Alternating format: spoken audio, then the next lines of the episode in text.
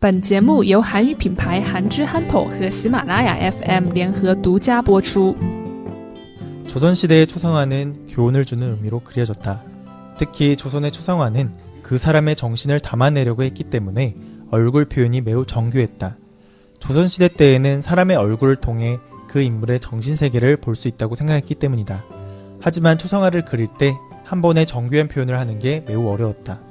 이 때문에 초본을 이용했으며 채색을 할 때에도 자연스러운 표현을 위해 뒷면에다가 채색을 하고 눈동자, 주름, 수염 같은 세심한 부분들은 앞면에 채색하였다.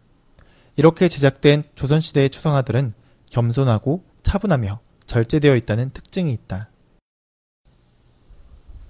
네. 그림은 무엇을 대상으로 하는가에 따라 여러 종류로 나뉘는데 인물을 주제로 그린 것을 인물화라고 해요. 그리고 인물화 중에서도 특정한 인물의 모습을 그린 것을 초상화라고 하죠. 초상화는 동서양을 막론하고 일찍부터 발달해온 미술 장르 중의 하나예요. 이러한 초상화가 한국에서 가장 많이 그려진 시기는 바로 조선시대였어요. 조선시대 때 초상화의 특징은 스케일이 큰 중국의 초상화보다는 겸손하며 차분했으며 오밀조밀하고 꼼꼼한 일본의 초상화보다는 절제된 것이 특징이라고 할 수 있어요. 단순히 한 사람의 외양을 그리는 거지만 이렇게 나라별로 특징이 제각기 달랐던 이유는 단순히 외양을 그리는 것을 넘어 그 안에 각 나라에 따른 관심사와 시대의 관심사에 따라 표현 방식이 달랐기 때문이에요. 조선의 초성화 같은 경우에는 보통 교훈을 주는 의미로 그려졌었기 때문에 조상이나 충신, 효자, 이렇게 모범이 되는 사람들을 대상으로 많이 그려졌어요. 그래서 그 사람의 인품이나 성격, 가치관 같은 내면들이 초상화를 봤을 때 드러날 수 있어야 됐어요. 그래서 조선시대에 그려진 그림을 보면 얼굴 표현이 매우 정교하다는 특징을 발견할 수가 있어요. 이렇게 얼굴을 정교하게 그리는 이유는 인물의 정신세계가 얼굴에 잘 표현된다고 생각했기 때문이에요. 그래서 본받을 수 있는 사람의 얼굴을 세심하게 그리는데 유교적인 사상까지 더해졌기 때문에 차분하고 겸손하였으며 절제된 모습이었던 거죠. 음, 이런 초상화는 그리는 게 매우 어려웠어요. 얼굴을 매우 정교하게 그려야 하는데 당시에는 이런 초상화를 한지나 비단에 그렸었기 때문에 한번 그리면 고치기가 매우 어려웠거든요. 그래서 이 때문에 대상을 면밀히 관찰하고 나서 초본이라는 것을 먼저 그렸어요. 초본은 밑그림을 그린 후에 먹으로 선을 따라 그린 것을 말을 하는데요. 밑그림을 그리는 과정에서 그림을 고칠 수 있었기 때문에 초성화를 그리면 실수 없이 초성화를 여러 개까지 그릴 수 있었던 거예요. 이렇게 초본을 그린 후에는 초본 위에 한지나 비단을 대고 굵기가 가느다란 붓을 이용해서 그린 후 채색을 했어요. 그런데 이때 좀 특이한 점이 있는데요. 대부분 채색을 할 때 앞면이 아니라 뒷면에다가 색을 칠했다는 점이에요. 이렇게 색을 뒷면에다가 칠을 한 이유는 색이 변하지 않고 또 물감이 떨어지는 것을 막을 수 있었기 때문이에요. 게다가 앞면에 색이 비칠 때 한지나 비단의 모양이 함께 비쳐서 더 자연스러워 보여서 그렇게 작업을 했다고 해요. 그런데 막상 이렇게 뒷면에다가 채색을 하다 보면 세밀하게 표현해야 하거나 강조돼야 하는 부분들 그런 거 같은 경우에는 잘 안 보이게 되는데 이런 경우에는 예외적으로 앞면에 채색을 했다고 해요.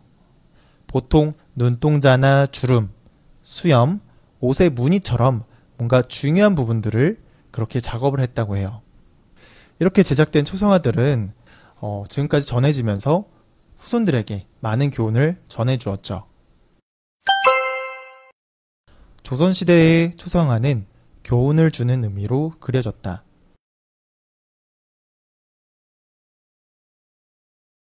조선시대의 초상화는 교훈을 주는 의미로 그려졌다. 특히 조선의 초상화는 그 사람의 정신을 담아내려고 했기 때문에 얼굴 표현이 매우 정교했다.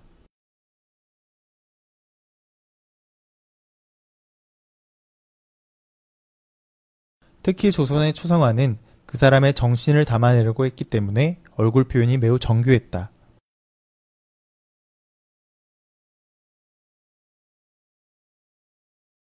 조선시대 때에는 사람의 얼굴을 통해 그 인물의 정신세계를 볼 수 있다고 생각했기 때문이다.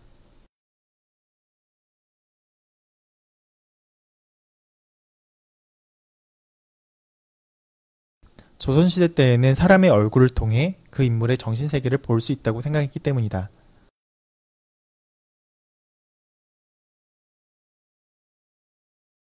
하지만 초성화를 그릴 때 한 번에 정교한 표현을 하는 게 매우 어려웠다.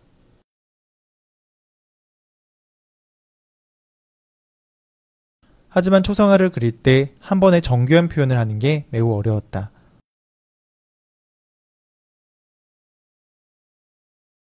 이 때문에 초본을 이용했으며 채색을 할 때에도 자연스러운 표현을 위해 뒷면에다가 채색을 하고 눈동자, 주름, 수염 같은 세심한 부분들은 앞면에 채색을 하였다.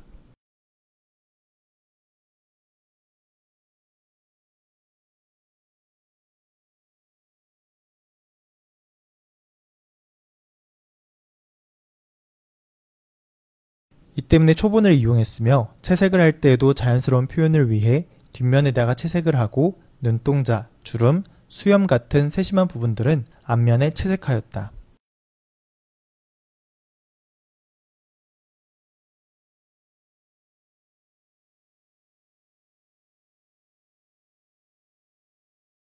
이렇게 제작된 조선시대의 초성화들은 겸손하고 차분하며 절제되어 있다는 특징이 있다.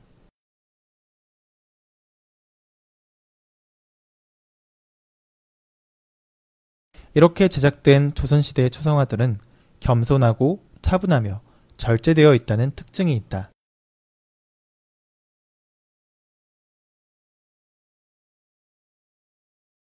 조선시대의 초성화는 교훈을 주는 의미로 그려졌다. 특히 조선의 초성화는 그 사람의 정신을 담아내려고 했기 때문에 얼굴 표현이 매우 정교했다. 조선시대 때에는 사람의 얼굴을 통해 그 인물의 정신세계를 볼 수 있다고 생각했기 때문이다. 하지만 초성화를 그릴 때 한 번에 정교한 표현을 하는 게 매우 어려웠다.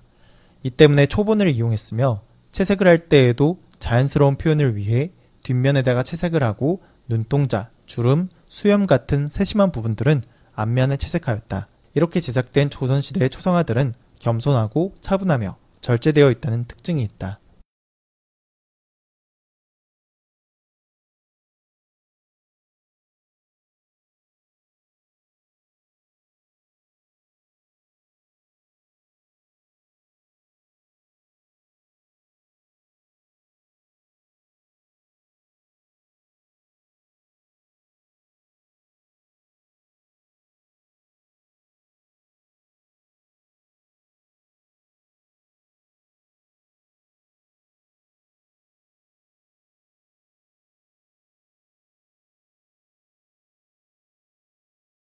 조선시대의 초성화는 교훈을 주는 의미로 그려졌다.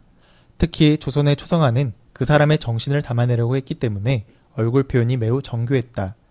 조선시대 때에는 사람의 얼굴을 통해 그 인물의 정신세계를 볼 수 있다고 생각했기 때문이다.